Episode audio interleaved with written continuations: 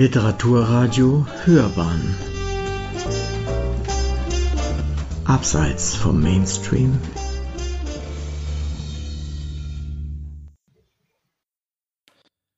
Mein Name ist Alfred Schmidt und ich lese aus meinem Buch Gröttrup und das Universum der erfinderischen Zwerge. Gröttrup, ein etwas seltsamer Name, aber ein real existierender Name, so wie auch das, was im Buch beschrieben ist, sehr viel mit der Realität zu tun hat, aber auch stellenweise ein bisschen in fiktive Elemente abgleitet. Es ist also so gesagt eine Romanbiografie. Man darf nicht alles wörtlich nehmen, aber vieles davon hat sich tatsächlich so ereignet. Und dieser Gröttrup, dieser Helmut Gröttrup, war ein Ingenieur wie ich. Und insofern entsteht auch da eine gewisse Beziehung. Und darüber hinaus war er auch ein Ingenieur in der Firma, in der ich dann später gearbeitet habe. Habe ihn aber selber nicht mehr kennengelernt, aber das war so die Originalidee zu dem Buch. Aber sein Leben ist unheimlich vielfältig und die Lesung wird es nur überhaupt an der Oberfläche ankratzen. Ja, wir beginnen damit. Und Sie fragen sich vielleicht Universum. Universum, ganz klar. Helmut Krötrup war in seiner frühen, in seinen frühen Berufsjahren Raketenentwickler, genauso wie Werner von Braun und Sergei Korolev. Werner von Braun auf der deutschen, später auf der amerikanischen Seite, Sergei Korolev auf der sowjetischen Seite. Und mit beiden hat Helmut Kröttrup zu tun gehabt. Also daher das Universum. Zu den erfinderischen Zwergen werden wir später noch kommen. Ja, Helmut Kröttrup ist äh, 1916 in Köln geboren sein Vater war ein Gewerkschafter, auch ein Ingenieur, und er hat sich für gewerkschaftliche Schulung schon sehr viel Gedanken gemacht, wie die Welt lebt, wie die Welt so zusammentickt, wie Arbeiterschaft und Industrie zusammenarbeiten und hat darüber ein Buch geschrieben, 1926. Und daraus zitiere ich jetzt einen kurzen Absatz. Das Buch heißt Mensch und Technik. Der belesene Hans Gröttrup veröffentlichte 1926, also als Helmut Gröttrup zehn Jahre alt war, sein Buch Mensch und Technik als kulturgeschichtlichen Rückblick auf den Weg des Menschen mit einer Ausschau in die Zukunft. Die Titelseite des Grafikers Walter Riemann zeigte einen Mann, der mit weit ausgebreiteten Flügelschwingen über einen am Boden kauernden Steinzeitmenschen hinwegschwebt. Hans beschrieb sehr plastisch, wie Evas schönere Halskette den Neid der Nachbarin weckte und wie zuerst der Stein und dann die Erfindung ausgefeilter und kunstfertiger Werkzeuge das Leben vereinfachte. Das Lehrbuch half seinen Gewerkschaftskollegen in hitzigen Diskussionen mit politischen Gegnern, Kommunisten wie Nationalisten, sattelfest zu bestehen. Als Voraussetzung für die Freiheit, schreibt er, müsse das schleichende Gift des Kapitalismus überwunden werden, der mit seinem Raubtierinstinkt, habsüchtig und raffgierig, den Menschen als Universalarbeitsmaschine ausbeutet, wo immer man ihn gewähren lässt. Es ist der kalte Drang nach materiellem Reichtum, der unserer Zeit das Gepräge gibt. Die nüchterne Zahl, die kapitalistische Rentabilität ist zum Beherrscher des menschlichen Wirkens geworden. Die tiefe wirtschaftliche Versklavung des arbeitenden Menschen wird in ihm die Sehnsucht und den Drang zur Freiheit stark werden lassen, bis das Ziel der Technik, die Befreiung des Menschen von der Zwangsarbeit, erreicht ist. Helmut und sein Bruder Haro hörten am Esstisch aufmerksam ihren Eltern zu, wie sie über neueste Einsichten diskutierten. Die Mutter regte sich auf, welche Schande es für die Menschheit sei, dass einige Profitgierige immer mehr Reichtümer für sich anhäuften, während sie die Arbeiter um den Lohn ihrer harten Tätigkeit betrogen. Hans gab ihr recht. Für alle wäre genügend da, wenn sich die Produktion auf die notwendigen Güter konzentrierte und Planungsfehler vermieden würden. Eines Tages erzählte der Vater, dass die Eisenbahnschienen auf der Erde mehr als dreimal so lang wie der Weg von der Erde zum Mond seien. Stell dir einmal vor, sagte er zu Helmut, du könntest eine Maschine bauen, mit der man zum Mond reisen kann. Helmut überlegte nicht lange. Die Maschine zum Mond braucht bestimmt keine Schienen und kann durch die Luft fliegen. So wie Charles Lindbergh es fertigbrachte, alleine mit dem Flugzeug in 33 Stunden den Atlantik zu überqueren. Der Vater freute sich über seinen aufgeweckten zehnjährigen Sohn. Ich musste mich vor zehn Jahren noch mit dem Bau von Stahlbrücken begnügen. Heute können wir als Luftfahrer durch die Lüfte schwingen. Das schaffst du bestimmt. Thea, die Mutter, fragte, warum Lindberg das Flugzeug selbst steuern musste. Wenn er eingeschlafen wäre, wäre er abgestürzt und elend im eisigen Atlantik umgekommen. Können die Techniker denn nicht einen Automaten für die Steuerung erfinden? Niemand antwortete auf ihren Vorschlag, aber Helmut merkte in sich. So also seine Kindheit. Und wenn man dann einige Jahre später, also wir hatten hier 1926, wenn man dann zehn Jahre später, 15 Jahre später in seine Karriere, in sein Berufsleben reinschaut, dann ist er in Peenemünde. In Peenemünde, Heeresversuchsanstalt Peenemünde, in der Raketen entwickelt werden. Die ersten Raketen der Welt, die dann fliegen sollten aber auch die gottverdammte V2, Vergeltungswaffe V2, die dort entwickelt wurde, das war ihr Hauptberuf. Diese Rakete zu entwickeln, die dann ab 1944 auf London geschossen wurde. Helmut ist inzwischen verheiratet und lebt also auf Usedom bei Peenemünde mit seiner Familie, seiner Frau und zwei Kindern. Und die Rakete ist fast fertig. Sie fliegt noch nicht richtig, aber 1944 im März steht es kurz davor.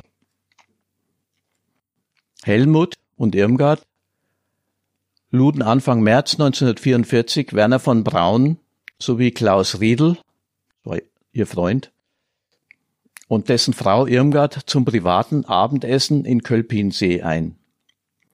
Sie alberten herum, dass ein Trickfilm zeigen könne, wie man zum Mond fliegt, viel realistischer als Fritz Langs Stummfilm Die Frau im Mond,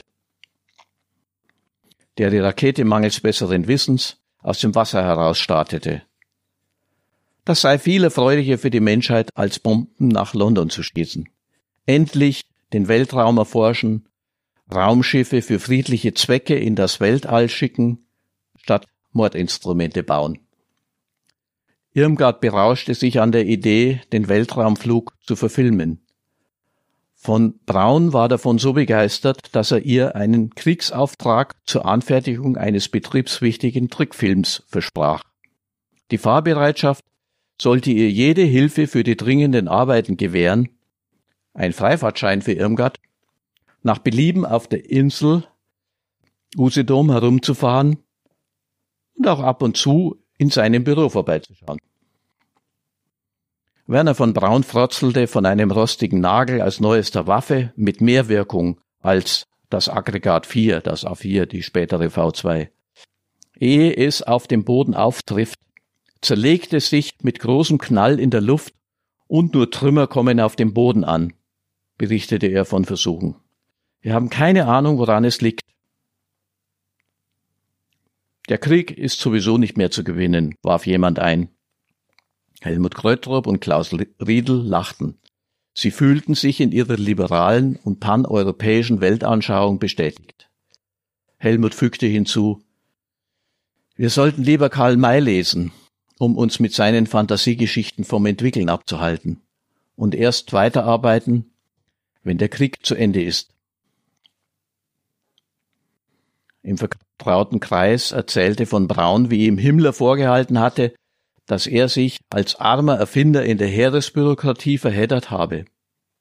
Er könne ihm mit direktem Draht zum Führer viel besser helfen, mit den Schwierigkeiten fertig zu werden. Von Braun habe das Ansinnen strikt zurückgewiesen und auf seiner Loyalität zu Dornberger bestanden. Dornberger war der militärische Leiter in, äh, in Peenemünde. Er verglich das A4 mit einer kleinen Blume, die Sonnenschein, fruchtbaren Boden und die Pflege eines Gärtners braucht. Wenn man das Blümchen mit einem kräftigen Strahl Jauche übergieße, damit es schneller wachse, könne man es umbringen. Alle am Tisch lachten, weil ihr Direktor Braun so freche Reden gegenüber dem Reichsführer SS wagte. Vielleicht übertrieb er ein wenig und hatte Dünger statt Jauche gesagt. Als die feuchtfröhliche Runde vom geselligen Beisammensein aufbrach, war es spät. Im Treppenhaus hinter der Tür von Krötrups Wohnung hatte aufmerksam eine Nachbarin zugehört, die solche Späße und Reden nicht lustig fand. Mit ihrem Bericht an die Gestapo bewies sie ihre Regimetreue und verdiente sich als Spitzel die Aufmerksamkeit der, der SS, obwohl sie im Gelächter des fröhlichen Freundeskreises nicht alles genau verstanden hatte. Zwei Wochen nach der geselligen Runde schlug die Gestapo am 21. März 1944 zu. Am frühen Dienstagmorgen verhaftete sie Werner von Braun, Klaus Riedel und Helmut Gröttrup und brachte sie zur Untersuchungshaft ins Polizeipräsidium Stettin. Zwei Wochen später nahm sie Irmgard Gröttrup fest, die den fast dreijährigen Peter in die Obhut ihrer Mutter übergab, die überstürzt aus Berlin anreiste. Die Gestapo warf ihnen Wehrkraftzersetzung und Defetismus vor, weil sie einen schlechten Kriegsausgang befürchteten und das A4 für nutzlos hielten. Sie schüchterte Helmut ein und zeigte ihm eine daumendicke Akte. Er habe nicht zum ersten Mal so dahergeredet. Als junger Mann sei er Mitglied bei kommunistischen Organisationen gewesen und propagiere ein Pan-Europa unter sowjetischer Führung. Jetzt höre er Feindsender und sabotiere den Einsatz der Rakete. Sie wissen, welche Strafen solchen Volksverrätern drohen. Die Handkante am Hals machte es unmissverständlich deutlich. Soweit also die erste Erfahrung Gröttrups mit Geheimdiensten. Es werden später noch viele andere Situationen dazukommen. Er überlebt diese Situation deshalb, weil er für das Gelingen der Rakete unabdingbar war. Er und Werner von Braun. Man brauchte sie. Das hat ihm vielleicht an der Stelle das Leben gerettet. Die Rakete wurde eingesetzt gegen London. Und das ging den Leuten, die daran entwickelt hatten, nicht gut damit. Aber sie hatten es so gebaut. Dann ist der Krieg zu Ende. Und die Siegermächte machen sich sofort auf, diese Raketentechnologie für sich zu akquirieren. Die Amerikaner holen alles raus aus Peenemünde und dann später aus, äh, aus Thüringen, bevor die Russen dort Thüringen besetzten, holen alles raus, reklamieren alles für sich in die USA und hoffen damit, die Russen hinteranzustellen, so dass sie nicht an die Technologie rankommen. Aber Gröttrup und vor allem Gröttrups Frau hatte keine große Lust, mit den Amerikanern zu gehen. Also hat Irmgard Gröttrup auf irgendeine Art mit den Sowjets angebandelt, die ja auf der Suche nach den sehr, nach den hervorragenden Leuten dann ähm, sehr große Versprechungen machten, wie gut sie es mit ihnen meinten. Mitte August 1945 wird Irmgard dringend zu einem geheimen Treffen gebeten. Helmut täuscht sie eine Besorgung in Witzenhausen vor. Witzenhausen war ein kleiner Ort in Hessen, im Nordende von Hessen, ganz nah an der Thüringer Grenze, wo man alle diese äh, Raketenentwickler gesammelt hatte, aus dem Osten zusammengesammelt hatte. Also Helmut täuscht sie eine Besorgung in Witzenhausen vor und bittet ihn, Uli, die Tochter zu behüten. Peter nimmt sie mit sich. In Witzenhausen holt sie ein sowjetisches Auto mit deutschem Kennzeichen ab und bringt sie an die zehn Kilometer entfernte Zonengrenze. Dort begrüßt sie ein schmächtiger russischer Offizier mit schon ausgedünntem Haar in fast perfektem Deutsch als Major Chertok. Sie können mich ganz einfach Boris Jesewitsch nennen. Ich bin Irmgard Gröttrup oder ganz einfach Irmgard, antwortet sie und begrüßt ihn mit Handschlag. Und das ist Peter. Sie mustert intensiv den großen Chertok, der ihren Blicken nicht ausweicht. Ich bin im polnischen Lodz geboren und habe Deutsch von meinem russischen Vater gelernt, erzählte er, um die Anspannung zu lockern.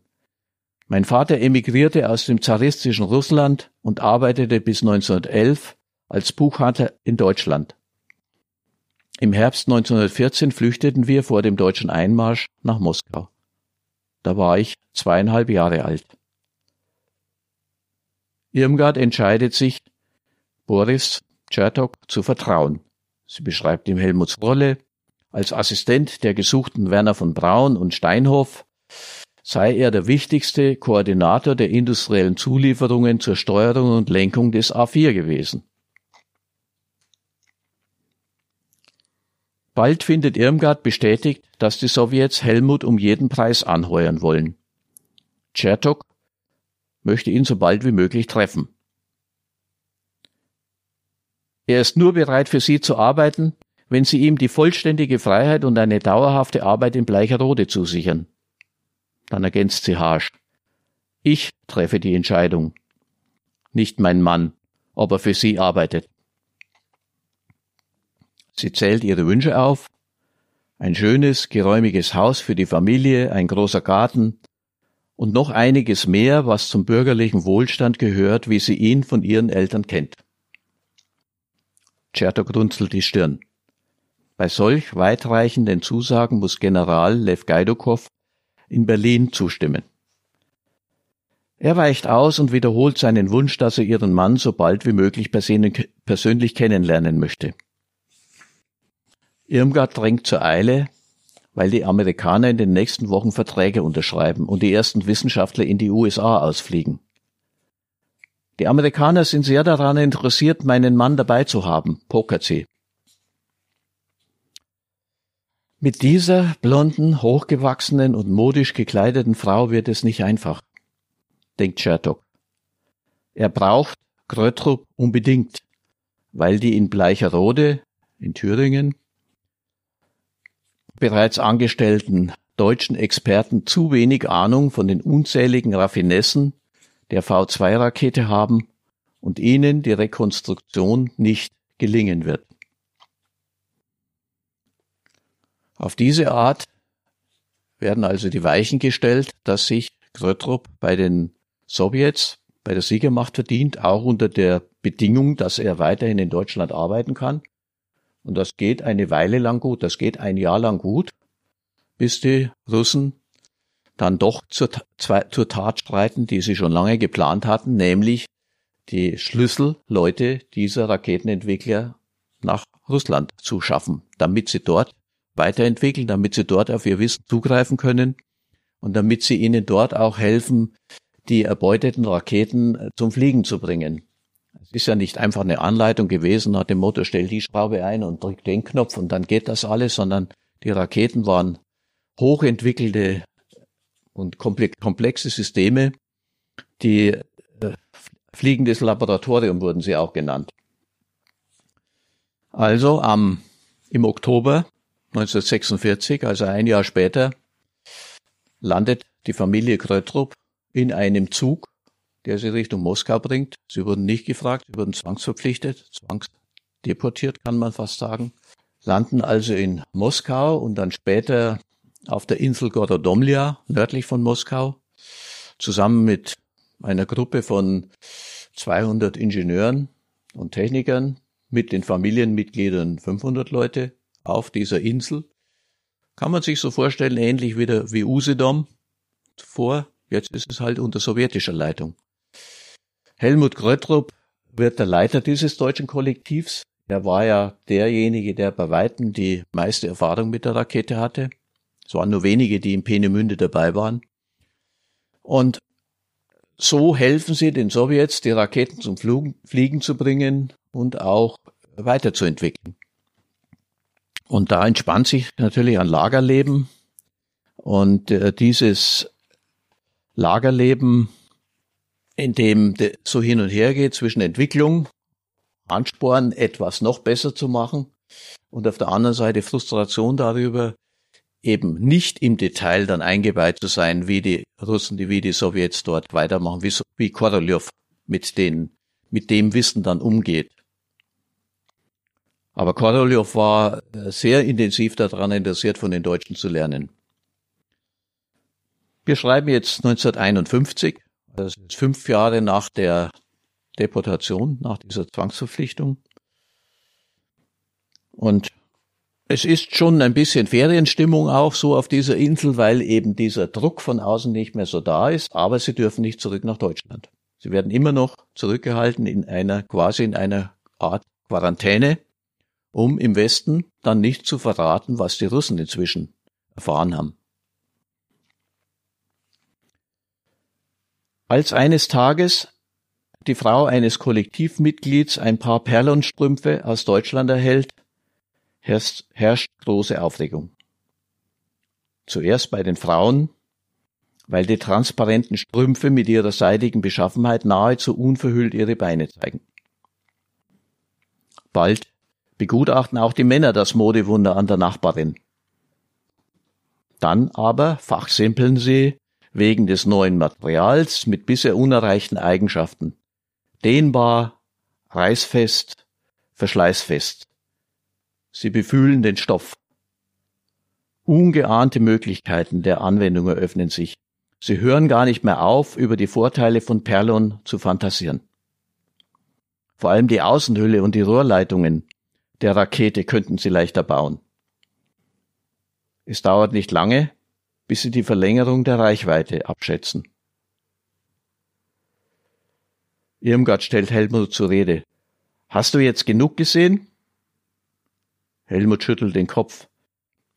Wir bräuchten mehr davon. Ich meine, ob du die betörende Wirkung der Strümpfe an der hübschen Nachbarin bemerkt hast. An der Eva. Du als Adam. Er ist irritiert und weiß nicht, worauf sie hinaus will. Sie klärt ihn auf. Hätte Adam die interessante Kurve der Parabel gekannt, hätte er nie den Apfel der Erkenntnis gegessen. Eva stünde noch heute nackt und bloß auf der Wiese mit dem geklauten Apfel. Etwas begriffsstutzig schaut er sie treuherzig an.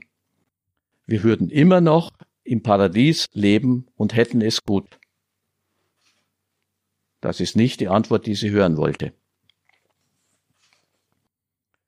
Sie sind also auf der Insel Gordodomlia, 500 Leute inklusive Familie und dürfen dann sukzessive nach Deutschland zurückkehren Helmut Krötrup gehört zu den letzten, die zurückkehren dürfen.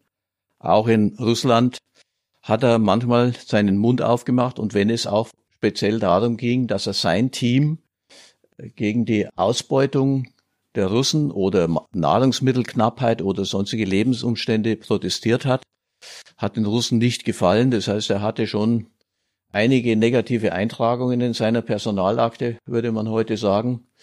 Und sie befürchteten auch, dass er, wenn er in den, wenn er zurückkehrt nach Deutschland, dass er sich über kurz oder lang in den Westen begeben würde. Eigentlich mussten sie alle unterschreiben, nichts zu erzählen, stillzuhalten und in der DDR zu bleiben. Aber es ist natürlich so, dass in dem Moment, wo er nach Deutschland zurückkehrt, sich auch westliche Geheimdienste interessieren für sein Leben. Sie helfen, verhelfen ihm also zur Flucht in den Westen über Westberlin, dann rausgeflogen nach Köln. Das war dann Anfang 1954. Verhören ihn. Gibt alles preis, kann man auch nachlesen in Dokumenten der CIA, die inzwischen veröffentlicht sind. Und wird also von den Engländern äh, ausgehorcht bis aufs Letzte. Sie schreiben ihre Berichte und laden ihn auch nach London ein.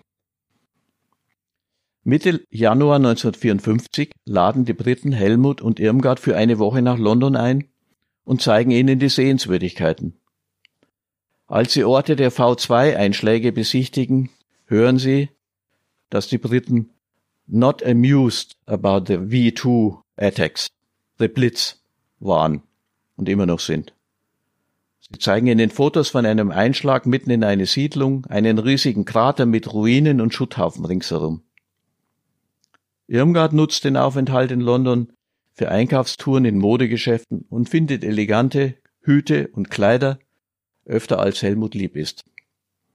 Abends werden die Grötrups ins Theater eingeladen. Duncan Sands, der britische Rüstungsminister und Schwiegersohn des Premierministers Winston Churchill, befragt Grötrup. Ihn interessieren die Folgen der britischen Bombenangriffe auf Peenemünde und deren Auswirkungen auf das A4-Programm. Er erzählt, wie er 1943 als Vorste Vorsitzender des Komitees Operation Crossbow, Armbrust, die Operation Hydra, koordinierte und die deutsche Flugabwehr mit einem Schein Scheinangriff auf Berlin austrickste. Erstmals kann er jemanden ausforschen, der diese Attacken hautnah miterlebte. Gröttrup bestätigt ihm, dass sie die Raketenentwicklung behinderten, aber nicht stoppten. Der psychische Effekt auf die Ingenieure und ihre Familien sei dramatisch gewesen, weil sie sich unverwundbar wähnten. Angst habe nach dem Angriff, nach der Bombardierung ihr Leben auf der Insel Usedom bestimmt. Sainz lächelt mitleidlos. Röttrup überlegt einen kurzen Moment, die Bombardierung deutscher Städte anzuprangern. Aber dann sagt er nur, es waren überall schreckliche Angriffe. Sands, als hätte er Gröttrups Gedankengang verstanden, widerspricht. Der Terror der V2 war schlimmer. Acht Millionen Londoner wurden heimtückisch angegriffen. Zu jeder Tag- und Nachtzeit und bei jedem Wetter konnte eine eurer verfluchten V2 in nächster Nähe einschlagen. Ohne jede Vorwarnung. Wer überlebte, blieb sein Leben lang traumatisiert, weil es jeden Moment wieder passieren konnte. In Berlin und Peenemünde heulten die Sirenen und die Bewohner konnten bequem die Luftschutzkeller aufsuchen.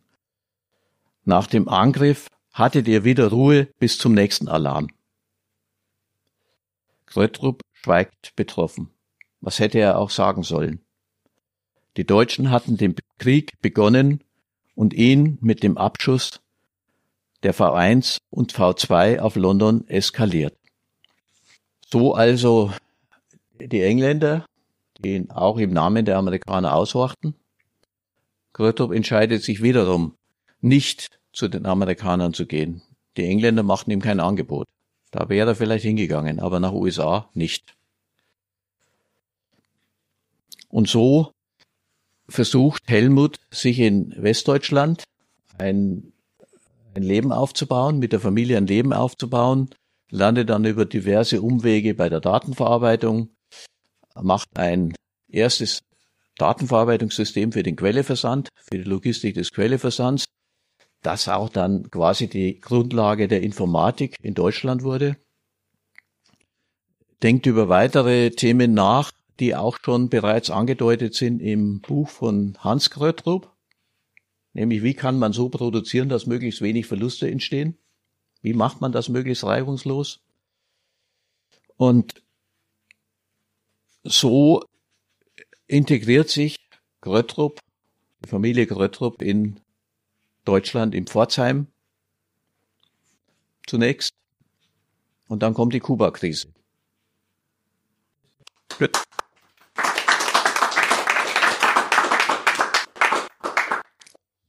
Willkommen, liebe Gäste, hier in unserem Außenstudio in Schwabing und wo immer Sie diesen Podcast gerade hören, bei einer Folge der Sendung Hörbahn on Stage. Ich bin Uwe Kulnig vom Literaturradio Hörbahn und mein heutiger Gast ist Alfred Schmidt. Es geht um seine Romanbiografie Gröttrup und das Universum der erfinderischen Zwerge. Wir haben gerade daraus etwas hören dürfen. Es ist ein Buch über das Leben eines besonderen Mannes, eines Ingenieurs zur Zeit der Entwicklung der letzten Wunderwaffe der Nazis und seines Lebens danach. Ich denke, wir dürfen gespannt sein, was wir vom Autor über das berufliche, private und selbst für uns noch relevante Leben von Helmut Gröttrup erfahren werden.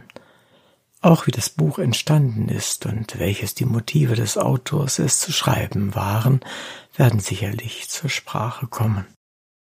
Lieber Herr Schmidt, ich begrüße Sie ganz herzlich zu unserer 147. Sendung Hörbahn on Stage. Ich freue mich sehr, dass Sie zu uns in die Sendung gekommen sind. Helmut Gröttrup gilt vielen als einer der genialsten Erfinder des 20. Jahrhunderts. Der Ingenieur ist die Hauptperson dieses Romans, geriet mit der Beteiligung an Hitlers Vergeltungswaffe V2 und der Mithilfe an Stalins Rüstung in Zwänge, die Entwicklung von Langstreckenraketen zu beschleunigen. Wie überstanden er und seine Familie den Zweiten Weltkrieg und die Verschleppung in die Sowjetunion? Wie hielt Gröttrup die permanente Beobachtung und Bedrohung durch Staatssicherheitsdienste aus?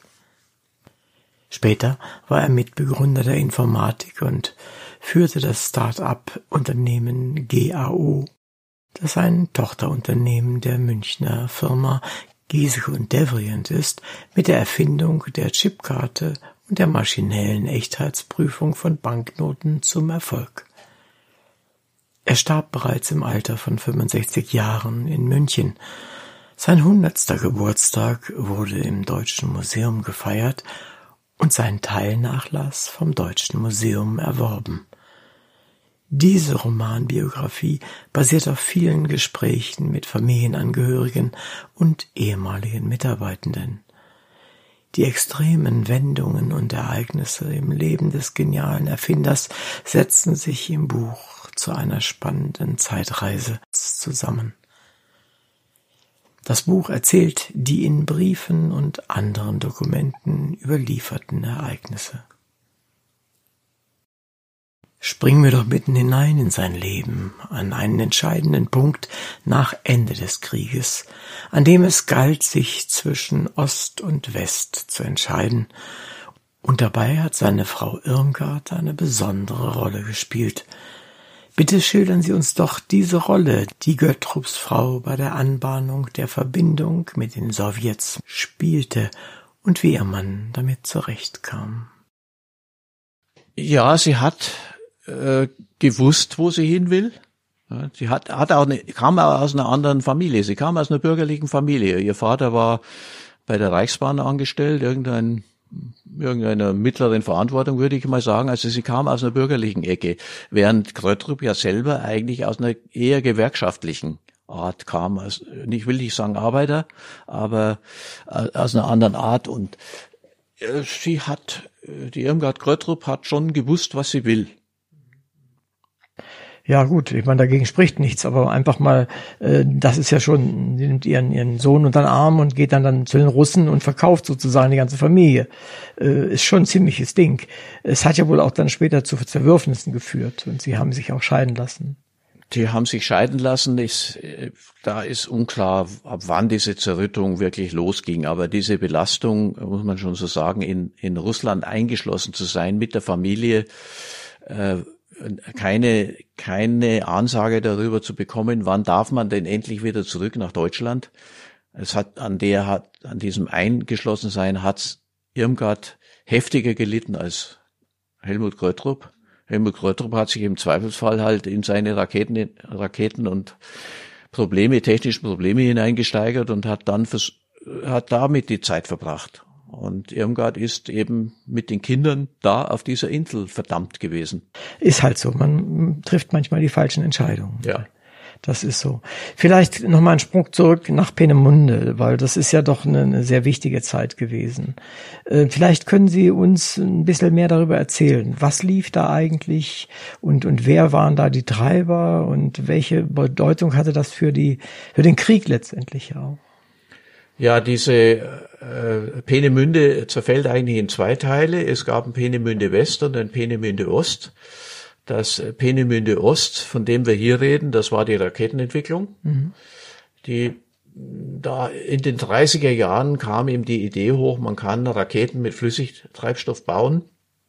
Und diese Raketen, man braucht, muss ja den Treibstoff mitnehmen, weil in so großen Höhen kein Sauerstoff mehr da ist. Das heißt, wie ein Flugzeug fliegt, so fliegt eine Rakete nicht. Man muss also den kompletten Treibstoff mitnehmen und dann muss man eben ein Triebwerk bauen, das äh, diese Temperaturen und äh, diese Verbrennung äh, auch standhält. Und das war die, und, und eine Rakete bauen, die nicht einfach torkelt, die in Richtung Ziel fliegt. Auch das war eine Herausforderung. Die haben sie also versucht, in Peenemünde Ost zu lösen unter der Aufsicht der Wehrmacht. Wehrmacht, die Wehrmacht. Dornberger war kurz angedeutet, aber auch äh, Jodl und äh, äh, andere Leute, Hitler auch, haben das gefördert, waren dann mal hingerissen und dann wieder total enttäuscht. Ja, das ging rauf und runter. Man wollte es, nachdem die nicht zu Potte gekommen sind, ewig Fehlschläge hinnehmen mussten, wollte man das Projekt auch schon abbrechen, was dann für die Leute bedeutet hätte, äh, die Entwicklung in Peenemünde wird abgebrochen. Und dann wer, kommt ihr alle zur Wehrmacht, ja, dann könnt ihr im Krieg an der Front dienen. Und das war natürlich nochmal ein Grund, sich wirklich 16 Stunden am Tag, sieben Tage die Woche da reinzuhängen, um die Rakete doch noch zum Fliegen zu kriegen, weil auch das eine Versicherung war gegen die äh, Einziehung zum Krieg oder auch äh, Beschattung durch die Gestapo, SS, ähm, war ein gewisser Schutz. Also sich wichtig machen an der Stelle ja. oder das Aufrechterhalten ja. auch als Schutz äh, gegen, gegen ja. den Krieg Peenemünde West war eine Entwicklung der Luftwaffe. Mhm. Äh, die haben eine, die sogenannte V1, Vergeltungswaffe 1 entwickelt. Heute würde man das so als Drohne bezeichnen. Ja, mhm. unbemanntes äh, Fluggerät, was in relativ niedriger, Höhe, niedriger Höhe mit Unterschallgeschwindigkeit da in eine bestimmte Richtung losgeschossen äh, wird, auch Richtung London, und dann in der richtigen Entfernung äh, einfach abschaltet und dann runterstürzt. Mhm. Aber gegen diese V1 waren eben Abwehrmaßnahmen möglich, weil die ist Unterschall geflogen, man konnte sie abschießen, man konnte sie mit äh, mit Flugzeugen auch zum Trudeln bringen, man konnte sie runterholen.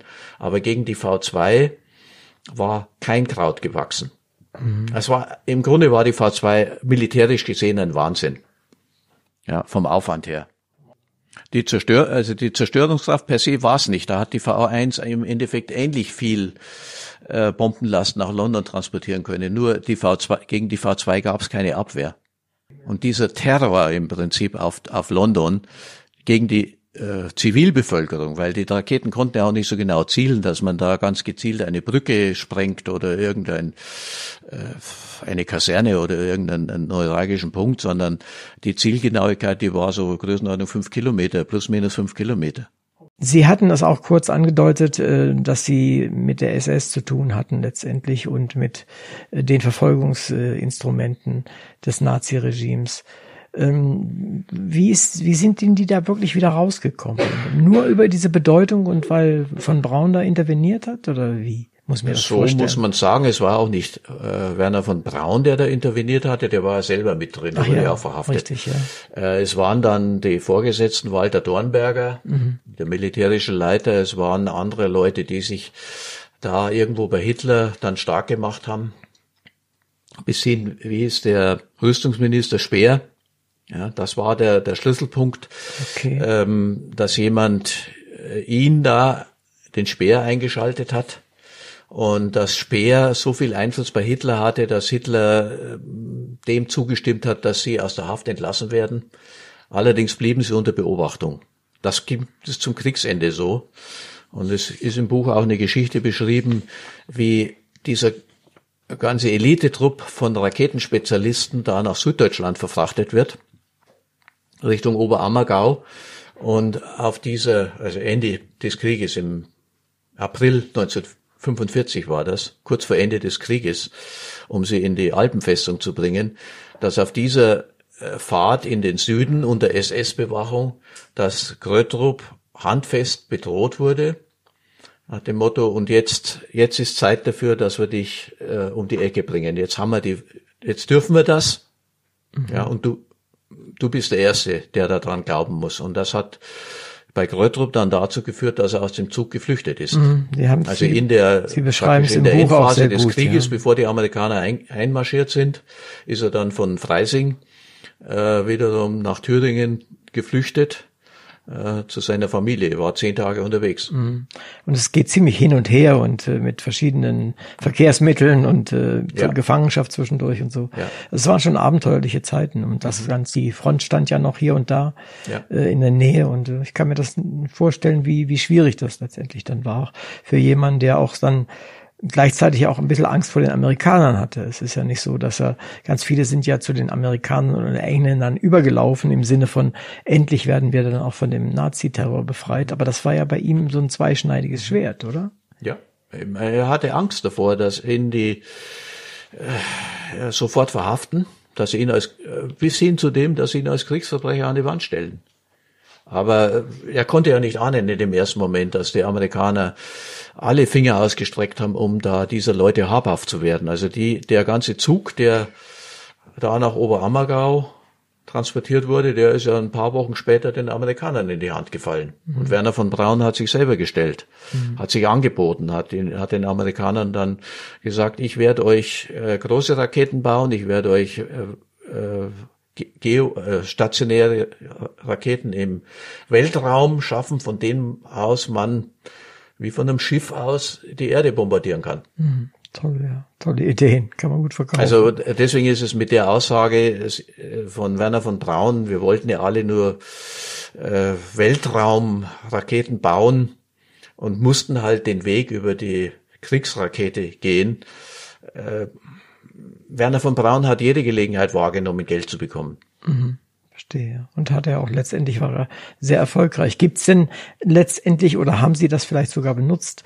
Äh, gibt es solche Romane oder solche Biografien über Werner von Braun auch mehrere? Oder wie war das überhaupt mit der Quellenlage für Sie? Ja, da, da gibt es äh, äh, zig Romane. Erst einmal gibt's autobiografische Elemente von Werner von Braun auch und von Dornberger, die sich dann in den 50er Jahren zuerst einmal selbst gereinigt haben, ihre Geschichte geschrieben haben. Und dann gibt es jede Menge von äh, wirklichen Biografien, die das alles durchleuchtet haben. Aber zum Teil äh, ist es auch, äh, ja, auf mündlichen Quellen basierend, was sie halt erzählt haben, weil die Geheimhaltung in Peenemünde, die war schon dramatisch und äh, man muss auch davon ausgehen, dass ein ganzer Teil der Dokumente mit, den, mit dem End Kriegsende äh, da verschollen ging. Ja. Mhm, verstehe. Ein kleiner Ausflug mal in den Titel des Buches. Sie kommen, glaube ich, nicht drum herum, uns zu erzählen, warum es heißt Universum der Zwerge. Was Der es damit auf sich hat. Ja, das Universum der erfinderischen Zwerge. Der erfinderischen Zwerge, genau. Also da muss ich sagen, diesen Titel hat der Verlag, Frau Strux und der Herr Militz, äh, vorgeschlagen. Und ich war zunächst mal eigentlich auf einem anderen Titel aus Jenseits des Unmöglichen. So mit dem Spiel ist die Rakete möglich, sind später auch die anderen Entwicklungen, diese Banknoten-Sortiermaschinen von G&D, sind die technisch möglich oder geht man da über das hinaus, jenseits auch nochmal als Anspielung an das Universum. Aber jedenfalls diese erfinderischen Zwerge ist dann auch ein Abschnitt im Buch, äh, der auftaucht, als Helmut Gröttrup seine zweite Frau kennenlernt. Er war ja in München ab 1964, 65 über diese, über, äh, über die Firma Siemens und hat in München eine, seine zweite Frau kennengelernt. Die erste Ehe, die war ja geschieden oder zumindest zerrüttet. Ja, und das war immer schon klar, dass das eigentlich keine Ehe im engen Sinn war. Er hat da die zweite Frau kennengelernt und bei diesem Kennenlernen ähm, schildert er sich selber anhand von dem Drama äh, Das Leben des Galilei von Bertolt Brecht, an, an dem Galilei sagt, wir sind doch nur ein, wir Ingenieure, Galilei in dem Sinn als Ingenieur oder Naturwissenschaftler, wir sind doch nur erfinderische Zwerge, die von den Mächtigen gemietet werden können, um für alle Zwecke einzutreten, um, um Raketen zu entwickeln, um irgendwas anderes zu machen. Mhm. Und darauf bezieht sich das. Der Grötrup hat ja auch Bücher geschrieben, gar nicht so wenig. Hm, wie, wie ist denn das? Gibt es die heute noch? Sind die noch irgendwie relevant oder wie war es seiner Zeit, als er die veröffentlicht hat? Es ist ja alles noch nicht so urlange her, das darf man ja nicht vergessen. Man findet die Bücher noch antiquarisch. Es war, also in den Ende der 50er Jahre hat sich, also mit, im Prinzip muss man sagen, mit dem Sputnik, mhm. in dem Moment, wo die tatsächliche Weltraumfahrt begann, hat sich Krötrup wieder herausgewagt aus seiner Nische. Äh, vorher hat er nichts, nichts berichtet über die sowjetische Raumfahrt. Er hat sich auch verpflichtet und ich glaube, er hatte auch wirklich ein bisschen Angst vor dem KGB. Mhm. Ähm, aber mit dem Sputnik, wo die Russen plötzlich vor den, die Nase vor den Amerikanern hatten, hat er sich getraut, über die Raketentechnik zu schreiben. Das Buch heißt auch, ist ein Sachbuch über Raketen und beschreibt also die grundsätzlichen Prinzipien von Raketen. Irmgard Gröttrup hat einen eigenen Roman, nein, eine eigene Geschichte geschrieben über das Leben in Gorodomlia, in, äh, die Besessenen und die Mächtigen was nicht immer wortgetreu zu lesen ist, aber einen sehr interessanten Punkt von ihrer, aus ihrer Warte darstellt. Helmut Gröttrup hat dann auch in dieser Zeit, Irmgard Gröttrup auch, haben sie sich auch so ähm, darum bemüht, dieses Thema Raumfahrt auch von der anderen Seite, von der philosophischen Seite, von der wissenschaftlichen Seite her zu betrachten und an Tagungen teilzunehmen, über die, die dann äh, über die Möglichkeiten der Weltraumfahrt, die Gefahren der Weltraumfahrt diskutieren. Und in dem Zusammenhang hat Krötrup auch ein Buch herausgegeben. Ähm, das war 1958. Und ansonsten hat er aber eher nur kleinere wissenschaftliche Schriften veröffentlicht. Mhm. Er hatte, er hatte vor, nach seiner Pensionierung, also als er mit 65 in Rente ging, er hatte vor, da was aufzuschreiben. Das war dann 1980 rum, äh, das nochmal äh, zu bringen. Aber er ist leider Gottes sehr früh gestorben und hat damit nicht mal angefangen. Also insofern gibt es von ihm dahingehend wenig. Aber es war auch ein beobachtbarer Zug in seinem Leben, dass er mit dieser Deportation, mit dieser Zwangsverpflichtung in Russland ähm, an seiner akademischen Karriere gehindert wurde. Er hätte gern Doktor gemacht und hat es auch versucht von dort aus. Er hat es auch dann in, äh, nach seiner Rückkehr in Westdeutschland versucht. Es ist ihm immer wieder aus den Fingern gerutscht. Er hat einfach zu viele Ideen im Kopf gehabt und hat nie den richtigen Punkt gefunden. Und ich, äh, man muss auch sehen, dass er im Westen ja gar nicht so einen einfachen Stand hatte, weil er als ehemaliger Raketenentwickler in der Nazizeit, das erste, und dann zum zweiten noch als Raketenentwickler in Russland, in Westdeutschland gar nicht gut ankam. In dieser, muss ich mal vorstellen, in dieser Adenauer Zeit, 1950, 1960, da wo alle nur gesagt haben, der Feind steht im Osten und das sind ganz böse mhm. Leute mhm. und so weiter. Und ihm hat man nie über den Weg getraut. Mhm. Und insofern war einer seiner Möglichkeiten eben, dass er sich irgendwann selbstständig macht. Und das ist dann schiefgegangen und dann hat ihn die Firma G&D als äh, Leiter einer, einer kleinen Firma, als Startup äh, aufgenommen. Mhm. Sozusagen als nützlichen Zwerg, wenn man so will. Ja. Da war er im Grunde wieder Zwerg, wobei das, was er dann gemacht hat, äh, ja jetzt militärisch nicht relevant war. Es waren Banknotensortiermaschinen und es war die Chipkarte auch, die er erfunden mhm. hat. Kommen wir vielleicht gleich nochmal drauf. Ja. Wenn man sich mit äh, auf so ein Buch einlässt, wie Sie es gemacht haben, dann kommt man ja auf sehr viel historisches Material und aber auch sehr viel technisches Material. Äh, wie sind Sie damit umgegangen? Wie haben Sie entschieden, was darf ich hier erzählen im Sinne von, dass der das muss, das sollte der, der Leser wissen, aber ich will ihn nicht zuquatschen sozusagen. Das passiert ja auch leicht in solchen äh, Romanen oder in solchen Büchern. Wie sind Sie damit umgegangen?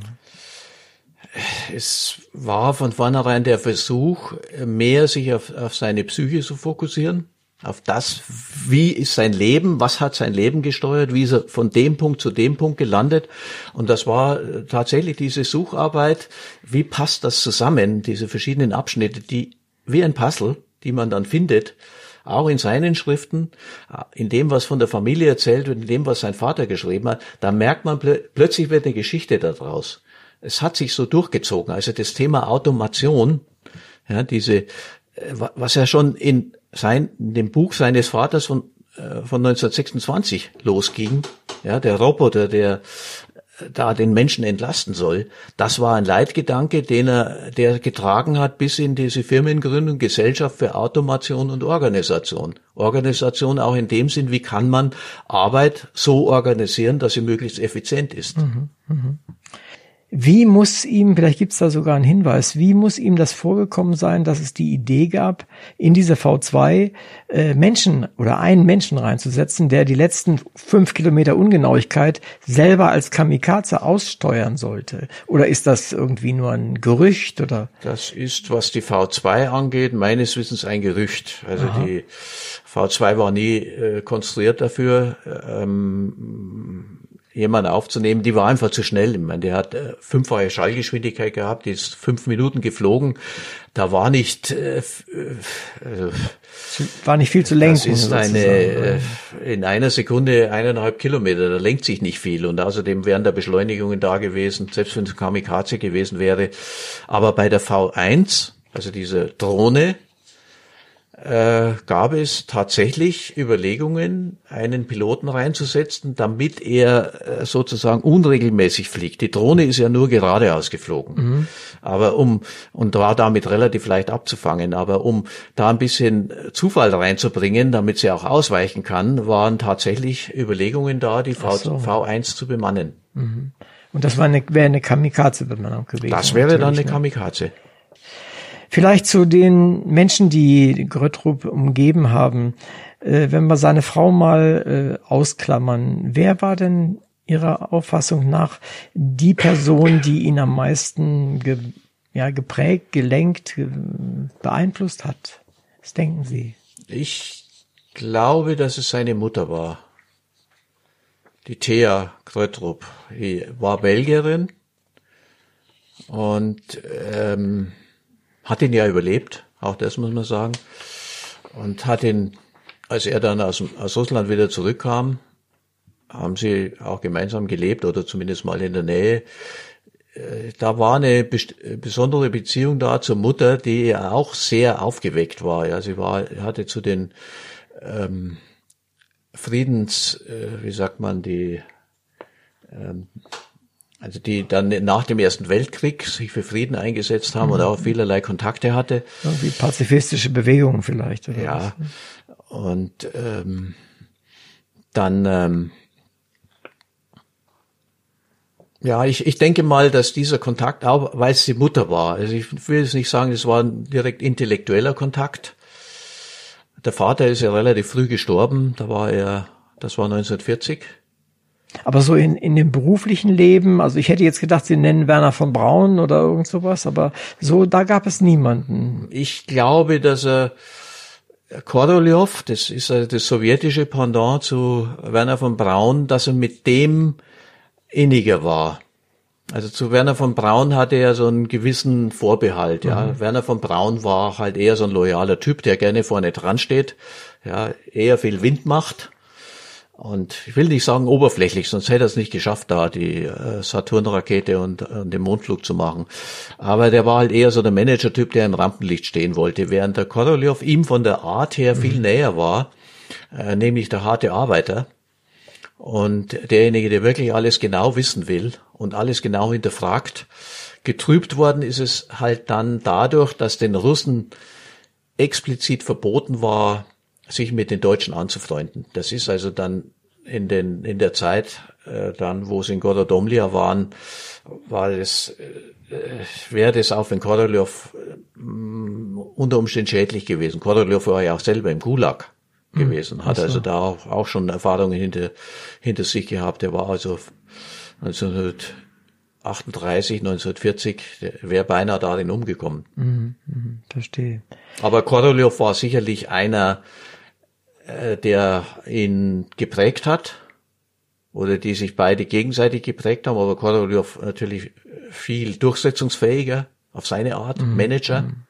Grötrup war kein Manager im eigentlichen Sinn. Das war ein Entwickler, der das Detail wusste und wusste, wie man es hinkriegt. Mhm. Korolev war auch Manager. Er war auch derjenige, der die Fäden gezogen hat. Mhm. Und deswegen äh, taucht er in dem Roman im Universum zu Beginn und dann am Ende aus ein fiktives Treffen auf, äh, das genau, Krötrup ja. mit Korolev und Werner von Braun zusammenbringt. Die drei Leute, die sich im Leben nie begegnet sind, aber sich nochmal im Jenseits, also nach ihrem Tod, treffen und dann miteinander reden, wie war das eigentlich damals? Was haben wir für einen Schaden angerichtet auf der einen Seite? Wie könnten wir der Menschheit mhm. helfen? Mhm.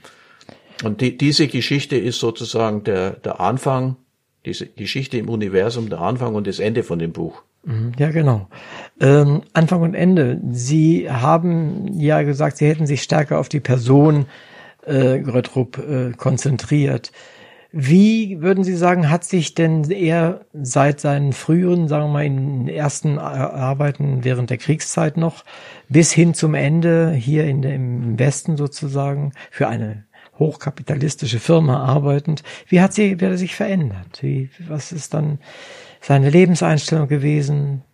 Die Vermutung ist, dass er im Westen per se nicht äh, richtig glücklich geworden ist, weil äh, Entwicklungen, er, er konnte also zunächst mal nur abhängig äh, beschäftigt werden, hat also Anstellungen angenommen und die Projekte verliefen dann teilweise erfolgreich, waren beendet, dann kamen die nächsten, dann kam irgendein Aufkäufer, dann hat Siemens das Produkt übernommen. Siemens hat aber das auch nicht richtig zum Laufen bekommen. Da hat er also so Randjobs gehabt, die ihn nicht richtig zufriedengestellt hat, weil es nicht nach dem ging, wie er es gemacht hätte. Mhm. Und dann ist er bei Siemens auch nochmal äh, und bei einer anderen Bewerbung aufgelaufen, weil er die Security Clearance nicht gekriegt hat. Ah, okay, ja die klar. Security Clearance die, die, heißt, die, das waren Projekte für Fernschreiber oder sonst was, Geheimhaltung. Ja, das wäre ihm schon nahe gelegen, aber in dieses Projekt kam er nicht rein, weil man ihn halt als Ostagent, bei potenziellen der, der verdächtigt hat. Ist das, das hat ihn also sein Leben lang begleitet und ich gehe mal davon aus, dass das hat ihn schon ziemlich gefrustet, hat sich dann selbstständig gemacht. Mhm. mhm. Aber diese Selbstständigkeit fünf Jahre lang von 1965 bis 1970 da hat er sich überhoben. Das mhm. ist nicht, mhm. das hat er nicht in den Griff gekriegt. Hat halt auch wie geniale Ingenieure so oft sind, äh, gedacht, es geht ganz schnell aus seiner eigenen Warte. Ja, das ist ja ganz einfach, machen wir so oder so. Das ist in einem realen Unternehmen, da dauert es immer doppelt so lang. Mhm, ja, Doppelt, völlig, wird doppelt so teuer. Völlig klar, ja, ja. Und dann, dann gibt's ja auch Steuern und all sowas. Das ist immer nicht so einfach. Ja, vielleicht noch in Bezug auf die Chipkarte, von der Sie vorhin gesprochen haben. Die hat er ja maßgeblich offensichtlich mitentwickelt, aber so die richtigen Früchte konnte er ja nicht mehr ernten. Das ist richtig. Es hat äh, zwei Dimensionen. Erstmal war er mit seiner Chipkarte, das, mit der Erfindung, das war 1967, wo er sich so, ein, so einen elektronischen Schlüssel überlegt hat, mit dem man an einer äh, unbemannten Tankstelle zapfen kann. Ein Schlüssel, den man nicht fälschen kann, also mhm. nicht nachfeilen kann, nicht sonst was nicht auslesen kann. Das war seine zündende Idee. Die hat er auch als Patent angemeldet. Nur ist ihm das Geld ausgegangen und dann musste er sich mit Jürgen Detloff als Geldgeber äh, zufrieden geben, war auf den angewiesen, musste dann ihn mit reinnehmen in seine Erfindung. Und dann hat eben Detloff bestimmt, was mit dieser Erfindung passiert. Und in dem Zuge ist diese Erfindung auch nochmal eingereicht worden im Patentamt und hat damit äh, ganz wesentliche Priorität auch verloren. Okay. Und es hat ja lange Zeit auch immer geheißen, Jürgen Detloff und Helmut Kröttrup hätten die Chipkarte erfunden. Jürgen Detloff, weil er im Alphabet als erster kommt, nicht weil er die Idee gehabt hätte. Die Idee stammte von, von, von Kröttrup. Und das deutsche Patentamt ist ja inzwischen zurückgeruht. Das deutsche Patentamt nennt Helmut Kröttrup ah. jetzt als alleinigen Erfinder, weil sie gesehen haben, die eigentliche Erfindung von dem, was der der wesentliche Anteil war, das stammt von Helmut Rottrop alleine, mhm. von einer, mhm. von der Anmeldung eben von 1967. Mhm. Aber äh, wie viel von dem, was er erfunden hat, nutzen wir denn heute noch? Wie viel ist da immer noch drin? Ich wette, dass jeder von Ihnen irgendwas in der Tasche hat, was darauf zurückgeht. Das ist die Chipkarte, ist vielleicht nicht, ja doch, äh, sei es eine Bankkarte, Das ist das eine. Oder sei es auch die SIM-Karte da in jedem Handy. Das ist, ist eine Chipkarte. Das ist grundsätzlich die Erfindung von Grötrup, vom, von der Genese her. Der zweite Punkt ist, ich behaupte, jeder, fast jeder hat Banknoten in der Tasche. Auch in, der, ba in Euro-Banknoten steckt eine Erfindung, die Helmut Grötrup maßgeblich mitgemacht hat, nämlich ein unsichtbares Sicherheitsmerkmal, das sogenannte M-Feature, mhm. M-Merkmal, maschinenlesbares Merkmal, das er in den Neun Anfang der 1970er erfunden hat, damit man in, in den Banknoten etwas rein integriert, was nur hochspezialisierte Sensoren in der Maschine lesen können. Und das wurde ja sehr schnell zum Erfolg. Ab 1975 hat die Deutsche Bundesbank das eingesetzt. Und das ist inzwischen der Weltstandard, muss man fast sagen. Jedenfalls das bedeutendste mhm. Merkmal weltweit, auch von G&D weiterhin noch vertrieben. Mhm. Also äh, tolle Sache. Letztendlich ist es schade, dass er das in der Form nicht mehr so hat mit äh, verfolgen können und vor allen Dingen auch nicht finanziell mal irgendwie äh, großartig bei ihm ja, niedergeschlagen. Finanziell hat er von der Chipkarte nicht viel gehabt, weil mhm. die eigentlichen Chipkarten, die ersten Prototypen von der realen Chipkarte, die kamen kurz vor seinem Tod, 1979. Mhm. Da ging es dann so ein bisschen los, von Frankreich her getrieben hauptsächlich. Und äh, da hat er aber, weil er sich da diesem Jürgen Detloff ausgeliefert hat, hat mhm. er quasi von seiner Erfindung nichts gehabt. Hm, das ist schade. Das Buch, das Sie uns vorgelegt haben, ist ja ein biografischer Roman ähm, oder eine Romanbiografie, je nachdem, wie Sie es, wie Sie es nennen möchten. Wie ist Ihr Umgang mit äh, ja, Fakten und Fiktion? Wie haben Sie das gemacht? Wie haben Sie das gehandhabt? Es ist, würde ich mal sagen, 90 Prozent Fakten. Und es sind und natürlich das Verbindende da drin, was eine gewisse Plausibilität hat, stelle ich jetzt auch mal als, als Fakten hin, ja, was zwar nirgendwo genau dokumentiert ist, aber äh, mutmaßlich so gewesen sein könnte. Und dann gibt es ein paar Eskapaden, die definitiv fiktional sind. Das ist einmal dieses Treffen im Weltraum ja. Ja, von Korolev und äh, Werner von Braun als das eine.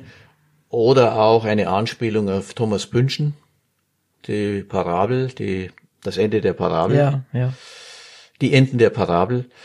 Ähm, oder auch eine kleine Anspielung an diesen, äh, an diese Geschichte von der Sharon Dodua Otu. Ja, gab's, gibt's ein paar so Exkurse, wenn man ein bisschen hellhörig ist, dann findet man sie. Mhm. Ansonsten ist es eigentlich weitgehend äh, real. Aber ich meine, die ganzen Dialoge, die dort sind, die sind ja nirgendwo aufgeschrieben. Hat kein Tonband nebenher gelaufen, ne, ist schon klar. Das meine ich ja. ja aber das ist eine Verdichtung von äh, ja Dingen, die ich auch nachgelesen habe in äh, eben in anderen Büchern, in Biografien oder so etwas. Es ist eine Verdichtung von Sachen, die man halt auf einen Punkt bringt. Und das mhm. kann man auch mhm. nur in einem Roman machen, könnte man in der Biografie so nicht, dürfte Können, man so nicht dürfte tun. man so nicht machen. Ne? Also, ja, ich wollte nicht eigentlich auch noch die Frage stellen, warum nicht eine Biografie, wenn sie schon so tief drinstecken. Aber wenn sie diesen Weg gehen möchten, dann bleibt einem ja nicht viel anderes übrig. Ich fand die Biografie im Grunde ein bisschen langweilig an dem Punkt, weil da, durch den Zwang eben, dass sie haargenau nur das äh, mhm. berichten darf, was belegt ist und das auch mit Fußnoten und, und allem Möglichen, aber nicht mal auch einen Weg verkürzen darf. Und der zweite äh, Punkt auch, ich wollte nicht ein Buch über Technik schreiben, ich wollte ein Buch über einen, über einen Techniker schreiben, mhm. aber nicht die Leute mit zu viel Details äh, belästigen. Also in, Belange nur mit so viel Details, dass man versteht, wo die Probleme einer Rakete liegen, mhm, ja, ja, wo die Probleme stimmt. einer Banknotensortiermaschine liegen. Das wollte ich schon drüber bringen, damit man merkt, an was haben die Leute gearbeitet, mit mhm. was haben sie sich abgekämpft, aber nicht zu detailliert. Verstehe ich durchaus. So langsam müssen wir zum Schluss kommen und äh, da ist die eine Frage, die Sie vorhin auch schon angedeutet haben, schon glaube ich zweimal, nämlich nach der Schuld die er empfunden hat oder auch nicht empfunden hat oder wie er damit umgegangen ist. Wie, wie sehen Sie das? Äh, ich gehe, also ich habe mich über das Thema viel unterhalten mit seiner Tochter, mit der Uli Grötrup. Ähm, die auch einen sehr guten Draht zu ihrem Vater hatte und eigentlich gemerkt hat, an diesem Thema war er nicht zugänglich. Er hat abgeblockt. Er hat es mhm. in sich verschlossen. Nicht, dass er äh, das verleugnet hätte, aber er hat da Erfahrungen, die dann eben in dieser ganzen Reihe von Peenemünde, dann Godadomlia und alles, was da war, da, da hat er einen Knacks gehabt, sage ich mal, und dann die Ablehnung der Security Clearance und solche Themen, die da in sein Leben reingefunkt haben, da hat er sich irgendwie innerlich verschlossen. Und ich habe es auch gehört von den äh, Ex-Kollegen, die da, äh, die mit ihm zusammengearbeitet haben bei G&D, bei GAO, ähm, dass er über das Thema äh, kaum geredet hat. Mhm. Obwohl er, glaube ich, in dem Punkt auch psychologisch, soziologisch in, in seiner Denkweise, auch mit seiner Art, da über die ähm, Philosophie nachzudenken, über Wissenschaftstheorie, ähm, obwohl er sich damit beschäftigt hat, hat er da, glaube ich, einen Teil von sich stillgelegt. Und mhm. vielleicht wäre er damit nochmal rausgekommen, wenn er selber nach wie 65 war, wenn er da eine Chance noch gehabt hätte, eine Autobiografie, irgendwas zusammenzuschreiben. Mhm. Nun ist es für uns Nachgeborene immer sehr leicht, äh, Menschen, die in diesen Situationen sich so verhalten haben wie er, nämlich mitgemacht bei dem Entwickeln dieser, dieser Waffe, dieser wirklich sehr gefährlichen Waffe, zu verurteilen. Das ist für uns recht leicht. Wir hätten das so nicht gemacht, wir hätten das ganz anders gemacht, wir, wir wären weggelaufen oder was auch immer. Das ist ganz leicht uns begegnet eher so eine Situation selten, äh, zumindest nicht unter dieser extremen Bedrohungslage. Eine elementare Erfahrung habe ich gemacht, wo ich bei der Bundeswehr war. Ich war also, obwohl ich selber politisch auch SPD-mäßig oder so, äh, sozial, sozialistisch eingestellt bin, damals auch schon war nach dem Abitur, wo eigentlich die meisten Kriegsdienstverweigerer gemacht hatten, äh, habe ich gesagt, ich mache trotzdem meinen Wehrdienst. Das war die Zeit 1972, 73, das war kalter Krieg. Und für mich war das eigentlich schon klar, da, da ist tatsächlich eine Bedrohung da und wenn, dann würde ich mich hier auch verteidigen wollen. Und war dann, insofern habe mein Wehrdienst bei der Bundeswehr abgeleistet. Und da erinnere mich, ich mich an eine Situation, wo wir in der Grundausbildung in der Bundeswehr so ein äh, Nachtbiwak machen mussten, also äh, draußen Lager errichten, dann dieses Lager auch von außen her absichern mit der Maßgabe auch, äh, ihr dürft da nicht zulassen, dass da irgendjemand von außen reinkommt, also der Feind von außen reinkommt. Und wer auch immer der Feind gewesen wäre, ob das die Ausbilder waren oder sonst was, das wurde nicht, oder eine andere Gruppe, das wurde nicht so genau definiert. Aber der, der Punkt war, ihr müsst über Nacht Wache schieben, ist alles zappenduster außenrum. Ja, ein Tier, der knackst irgendwo, da läuft ein Tier durch, da ist irgendwas, irgendwo hört man was. Und wir müssen das Lager verteidigen. Und wenn es auch nur mit Platzpatronen ist. Und das hat so äh, eine faktische Bedeutung bekommen, weil das, es war zwar ein Spiel, aber da auch damit verknüpft war, wenn ihr nicht richtig funktioniert, dann bleibt das nächste Wochenende in der Kaserne. Ja, ihr, ihr müsst also aufpassen, dass da keiner reinkommt. Und insofern war das dann auch diese Bindung, ja, man selber darf er nicht pfuschen, ja, seine, wenn man selber nicht aufpasst, da sind dann die Kollegen plötzlich dran, die da halt gerade nicht Wache schieben. Also ich habe gemerkt, wie, wie schmal der Pfad ist, dann eine Waffe in die Hand zu nehmen, mit der Waffe zu schießen. Und seit dem Punkt habe ich, in dieser Situation, seit dem Punkt habe ich mir gesagt, wenn du nicht selber die Situation erlebt hast, dann schweig lieber drüber. Mhm, mh. Es geht ganz schnell, wie man da reingezogen wird. Mhm, verstehe. Ähm, vielleicht noch die Frage, welches Thema Ihnen jetzt gerade noch unter den Nägeln brennt. Vielleicht gucken Sie ja schon wieder auf ein neues Buch oder auf ein Thema, das Sie bearbeiten möchten. Was brennt Ihnen da unter den Nägeln? Ich habe so einen äh, Gedanken, äh, die Biografie von Norbert Wiener. Norbert Wiener kennt auch keiner. äh, aufzugreifen. Norbert Wiener kommt in dem Buch vor.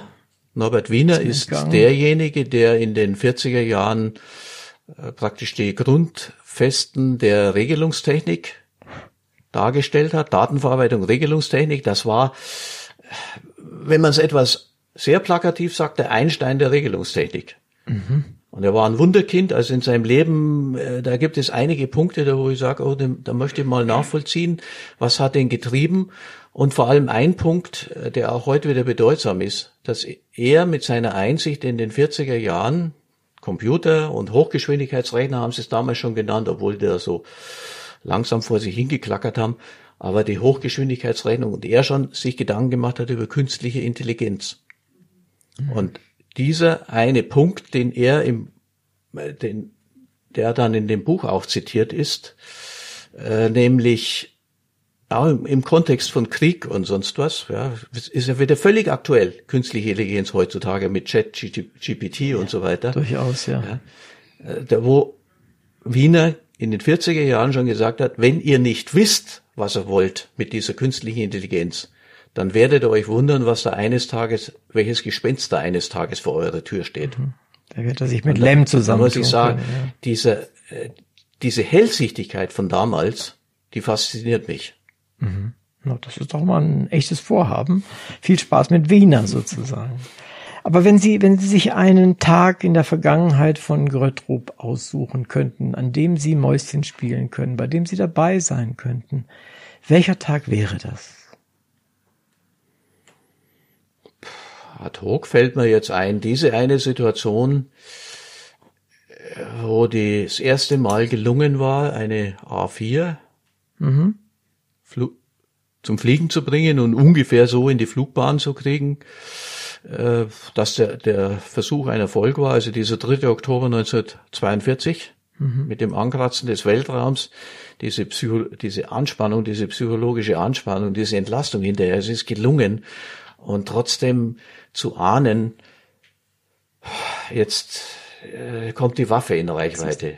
Höchst- hatte ja bis zu diesem Zeitpunkt immer sagen können, die Waffe wird ja nie fertig werden im Krieg. So als eigene Entlastung. In dem Moment musste er eigentlich erkennen, oh, es ist eine Realität, dass diese Waffe noch Bomben nach London tragen könnte. Ja, Verstehe, ja. Die Büchse der Pandora war offen sozusagen.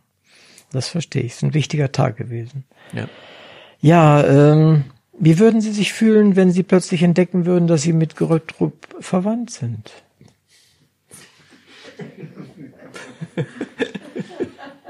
Ja, ich äh, schätze ihn. Ich meine, das kommt aus dem Buch heraus. Es ist, äh, es merkt man auch am Buch. Es ist ein positives Grundgefühl da ihm gegenüber. Ja, ich könnte mir positiv vorstellen, mit ihm verwandt zu sein, von ihm was abgekriegt zu haben. Ähm, wobei auch er nur ein Mensch war. Ja, auch in, äh, sicherlich in familiären Dingen auch an seine Grenzen gestoßen ist. Ja, er war Leib und Seele ein Techniker, wie er auch gesagt hat, das Erfinden ist das Wichtigste in meinem Leben, hat er zu seiner Frau gesagt. Na, immerhin. Und die Frau hat das so zitiert und die zweite Frau. Ah, die zweite. Und die, für die war das okay. Verstehe. Gut, dann kommen wir jetzt zur allerletzten Frage. Die ist ganz einfach. Haben Sie eine Frage an mich? Ja. Was haben Sie aus dem Buch gelernt? Ich habe viel über Raketen gelernt tatsächlich. Ich habe mehr über Werner von Braun gelernt. Ich kannte den vorher immer. Ich habe den schon als kleiner Junge immer. Mich hat begeistert, wie der Werner heißt. Der heißt ja nicht Werner, der heißt ja Wernherr. Das hat mich immer begeistert als Kind schon. Und ähm, ich wusste, dass der immer irgendwie ein bisschen Dreck am Stecken hatte. Und äh, das fand ich also hier wieder. Das habe ich gelernt. Und letztendlich äh, natürlich alles das, was mit der Chipkarte zu tun hat. Ich habe ein Stückchen neues Weltbild bekommen an der Stelle. Das hat mir ganz gut gefallen. Und das habe ich gelernt. Liebe Hörerinnen und Hörer, heute sprachen wir über ein spannendes Buch, dessen realer Protagonist in unserer Vergangenheit lebte und der einige wichtige technische Entwicklungen in unsere heutige Gegenwart gebracht hat. Das vorgestellte Buch von Alfred Schmidt trägt den Titel Gröttrup und das Universum der Zwerge. Es führt in eine nicht so ferne Vergangenheit im Zweiten Weltkrieg und in die Nachkriegszeit. Kenntnis der Raketenentwicklung zu Kriegszwecken war einst sehr wichtig und die entsprechenden Wissenschaftler und Ingenieure waren hart umworben. Genialität, Verantwortung und Schuld waren dabei untrennbar verbunden. Der Autor versucht uns Helmut Gottrup so darzustellen, wie er sich in diesem Umfeld bewegte, und er vergisst dabei auch die Sorgen des täglichen Überlebens nicht. Gottrups Weg nach Kriegsende wird ebenfalls sehr deutlich und zeigt, dass es eben nicht nur Schwarz und Weiß gibt. Für Lesende ist das Buch ein Wieder Eintauchen in eine für alle Beteiligten schwere Zeit. Dennoch hat sie auch direkt mit uns heutigen Menschen zu tun.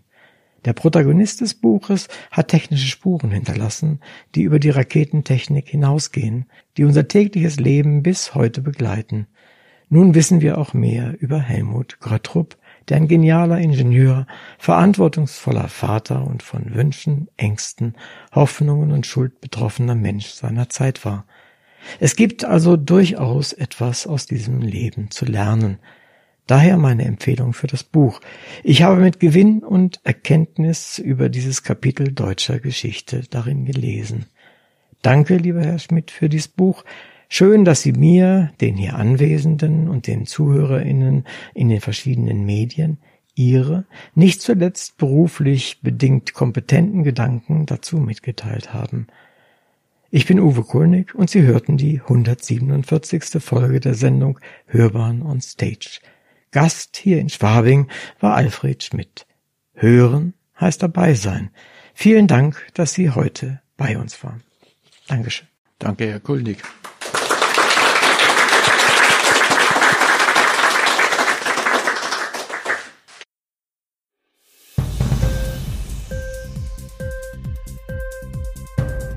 Die Sendung gefallen? Literatur pur, ja, das sind wir. Natürlich auch als Podcast. Hier kannst du unsere Podcasts hören. Anchor, Spotify, Apple Podcasts, iTunes, Google Podcasts, Radio.de und viele andere mehr.